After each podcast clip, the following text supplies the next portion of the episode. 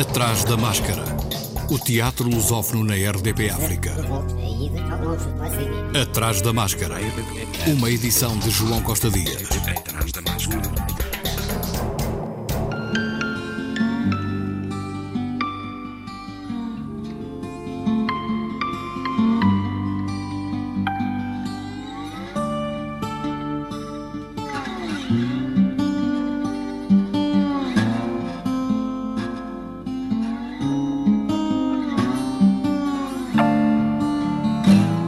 Festlip, Festival Internacional das Artes da Língua Portuguesa, começa amanhã e junta até dia 23 artistas de Angola, Brasil, Cabo Verde, Guiné-Bissau, Guiné Equatorial, Moçambique, Portugal, São Tomé e Príncipe e Timor-Leste.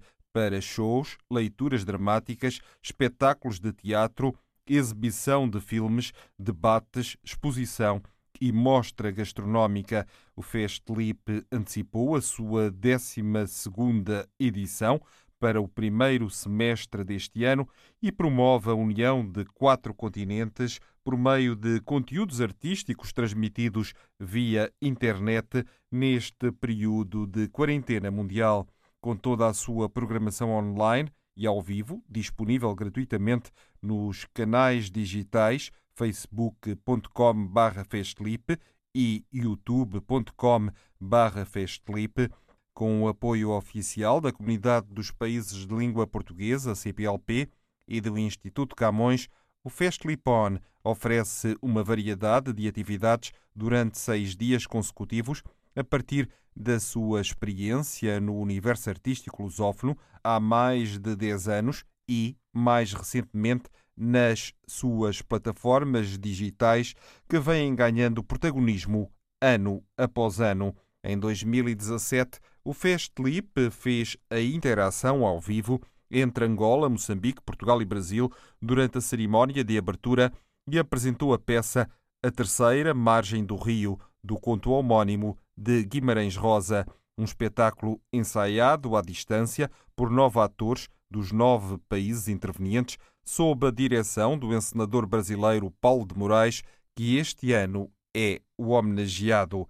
Inédito na programação, o Festival Som da Língua, que vai reunir músicos dos países lusófonos em lives abertas transmitidas pelas redes sociais do Festlipon.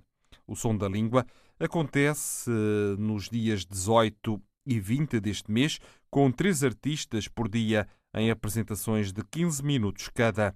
Ao final, haverá um bate-papo entre músicos. Amanhã, por altura da abertura, o Festlipon disponibiliza a sua produção do espetáculo teatral A Terceira Margem do Rio. Ouça um pouco deste espetáculo. Homem de Deus! Homem de Deus! Largue dessa teimosia! E o seu dever com sua família? Hein? Como fica? Volte para cá. A família é algo sagrado, filho. Sagrado. Eu rogo. Eu clamo. Eu estou lhe ordenando em nome do Pai. Em nome do Pai, está ouvindo? Em nome do Pai e da Virgem.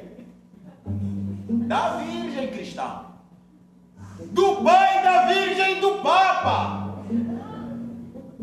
Do Papa? Ah, seja o que seja. Considere-se preso, senhor. O senhor vire imediatamente para essa margem e apresente seus documentos ou considere-se preso. Está ouvindo? Vais preso. E não adianta mandar para cá um advogado. Isso é coisa que se faz. Homem adulto. Vire-se já. Eu não vou repetir mais vezes. Vire-se agora ou lhe prendo. Lhe prendo. Tudo que não valeu de nada.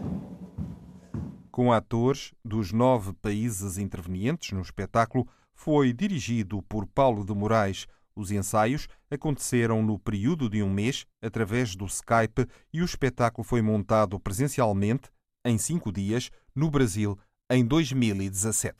Atrás da máscara. Em Angola, as salas de espetáculo reabriram no passado dia 8 oficialmente, mas os espetáculos, esses, não regressaram aos palcos, disse ao Atrás da Máscara Adérito Rodrigues, encenador e diretor do CITE, Circuito Internacional de Teatro. As incertezas são muitas. Neste momento está tudo na estaca zero, está tudo parado, mesmo em termos de trabalhos internos das companhias Está tudo fechado, estão a trabalhar apenas via online, através das redes sociais. O recurso ao online para ultrapassar dificuldades. Também já tivemos a debater com, com alguns diretores uh, de algumas companhias de teatro, no sentido de se a gente não conseguir fazer uh, o festival presencial, então vamos adaptá-lo, não é? Nem para não deixar de, não ter que de, deixar de passar a data, as comemorações, vamos fazer via online no período de, se calhar, de novembro, não é? No mês todo de novembro, ou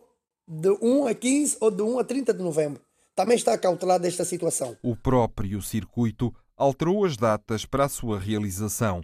Avançou Adérito Rodrigues. Nós, o circuito internacional, estávamos para realizar realizá-lo de julho a novembro, cerca de praticamente 45 espetáculos. Transferimos para, de, para os meses de setembro a novembro, mas até hoje nenhuma companhia abriu, temos contato com elas, elas não, não conseguem trabalhar, está a ser muito difícil e nós estamos a tentar adaptar o circuito internacional de teatro nesse novo contexto não é, da pandemia. Epa, e vamos ver, o Carlos, até onde o, o barco vai, vai andar. Mas quanto à forma como lidar com a pandemia, nomeadamente com o público, as dificuldades são muitas, os desafios muitas vezes intransponíveis. Com relação a isso, nós, eh, a direção do circuito internacional está totalmente preparada. É? Vamos tendo alguns, eh, algumas informações, alguma troca de, de, de comunicação no que concerne como lidar com esta, com esta nova situação, mas eh, eu penso que as próprias estruturas das salas que estão a gerir as salas ainda não estão em condições de poder receber público, receber grupos, também, quer dizer, é tudo, é, aqui é tudo novo praticamente, não é? E vês também as dificuldades económicas e dificuldades financeiras. As companhias não têm dinheiro, eh, as organizações não têm dinheiro, as salas, muitas das salas já fecharam, não têm dinheiro.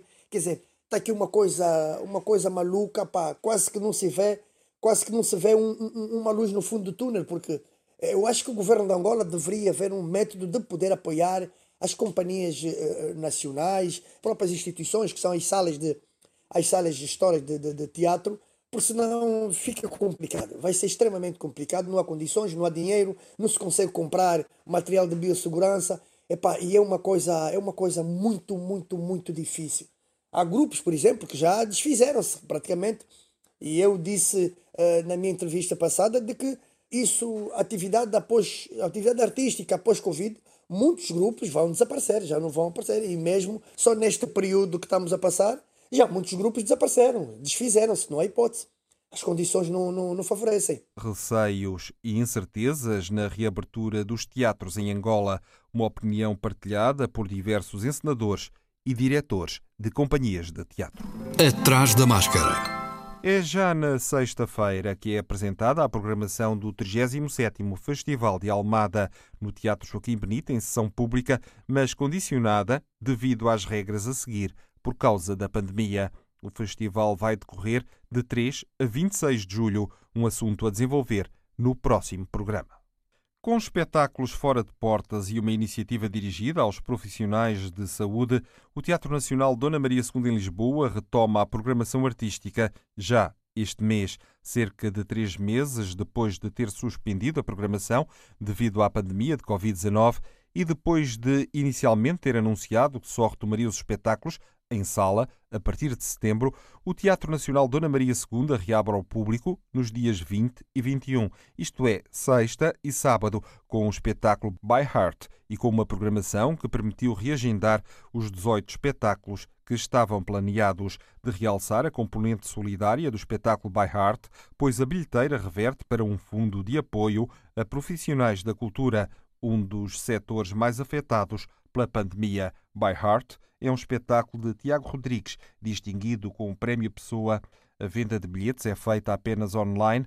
A sala cumpre as distâncias de segurança e vai contar apenas com 198 lugares e vai ser obrigatório o uso de máscara. O Teatro Nacional de São João, no Porto, anunciou a retoma da programação artística em julho, com três sessões da peça Castro de António Ferreira, exclusiva e gratuita para profissionais de saúde, proteção civil e amigos do Teatro Nacional de São João. As três apresentações estão agendadas para 2 e 3 de julho, às 21 horas, e 4 de julho, às 19 horas, devendo os interessados efetuar a reserva prévia através do contacto 223 401 951 ou pelo e-mail relaçõespublicas@tnsj.pt. A temporada do Teatro de São João 2020-2021 vai ser antecipada um mês e terá início nos primeiros dias de agosto. É a primeira vez em 25 anos que o Teatro Nacional de São João tem uma programação ao longo de todo o mês de agosto. O Teatro Experimental de Cascais já retomou o trabalho in loco de acordo com as medidas de segurança da Direção-Geral de Saúde. Prepara a estreia de Bruscamente no verão passado de Tennessee Williams, que teve de ser adiada pela pandemia e já está em ensaios, nesta fase ainda online, de Camino Real, do mesmo dramaturgo. Bruscamente no verão passado, versão e dramaturgia de Graça Picorrea, encenação de Carlos Avilés, interpretação de Bárbara Branco, Bernardo Soto, João Gaspar, Lídia Munhoz, Luísa Salgueiro, Manuela Couto e Teresa Corte Real. Em Valde Barris Palmela, a casa do grupo de teatro O Bando vai estrear Antes do Mar, texto de Hélia Correia, dramaturgia e encenação de Miguel Jesus, música de Jorge Salgueiro, visualidade de Rui Francisco e Clara Bento, com Dora Salles, João Neca, Laurinda Chiung, Maria Duó, Nicolas Brites, Nylon Princeso, Paula Só, Raul Atalaia, Rita Brito e a participação especial de André Mexia e Fabiano Bravo. Antes desta nova criação do Teatro Bando, antes mesmo da dramaturgia e da encenação de Miguel Jesus, está o romance Um Bailarino na Batalha, de Hélia Correia, vencedor do Grande Prémio de Romance e Novela da Associação Portuguesa de Escritores em 2019, de 25 de junho a 19 de julho, de quinta a domingo às 20h30, ao ar livre.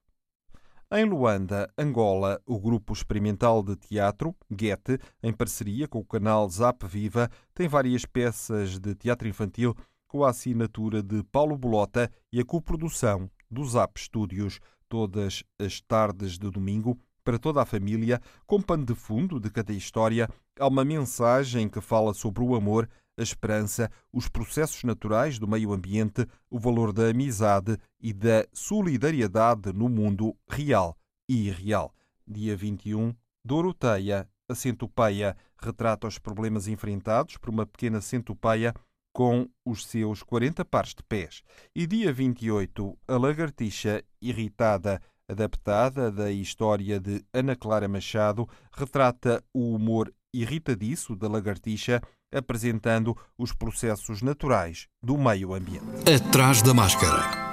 Os Artistas Unidos de Lisboa retomam em Cascais as leituras em voz alta Os Nossos Poetas, em parceria com a Fundação Dom Luís I e a Câmara Municipal de Cascais. Jorge Silva Melo falou deste ciclo de leituras. Cascais, com a Fundação Dom Luís I, vamos uma série de atores dos Artistas Unidos, ali a Gama, a Maria João Luís, o João Meireles, o Nuno Gonçalo Rodrigues, a Catarina Ballenstein, o Luís Lucas, eu próprio, o Manuel Viborg.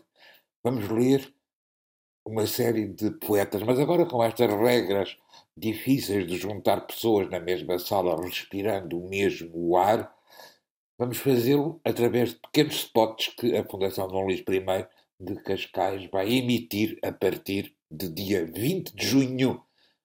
E vamos ler poemas de muita gente, mas à volta de alguns poetas.